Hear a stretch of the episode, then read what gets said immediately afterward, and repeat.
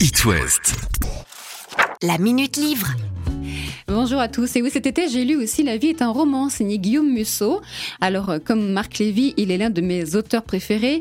En format poche, euh, toujours l'un des écrivains français les plus lus dans l'Hexagone et dans le monde, a sorti récemment La vie est un roman qui m'a un peu décontenancé car on est entre réalité et fiction.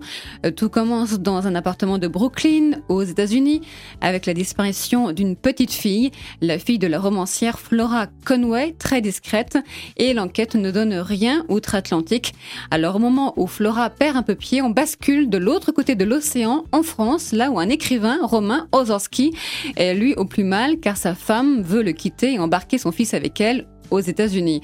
En fait, c'est l'écrivain qui a créé le personnage de Flora Conway, vous me suivez?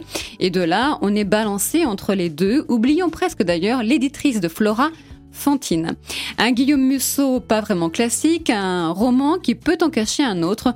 Ce livre est perçu d'ailleurs comme un hommage aux écrivains car il revient sur ce métier passionnant qu'est l'écriture et la difficile et délicate inspiration de celles et ceux qui alignent les lignes pour nous. Et à la fin, comme souvent, petit coup de théâtre signé Guillaume Musso qui surprend forcément un peu. Et j'avais bien aimé aussi dans le même style La vie secrète des écrivains où là Guillaume Musso revenait sur la retraite à Beaumont du célèbre auteur tourmenté Nathan Falls.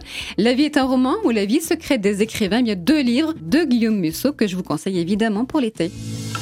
La Minute Livre. À retrouver en podcast sur itwest.com.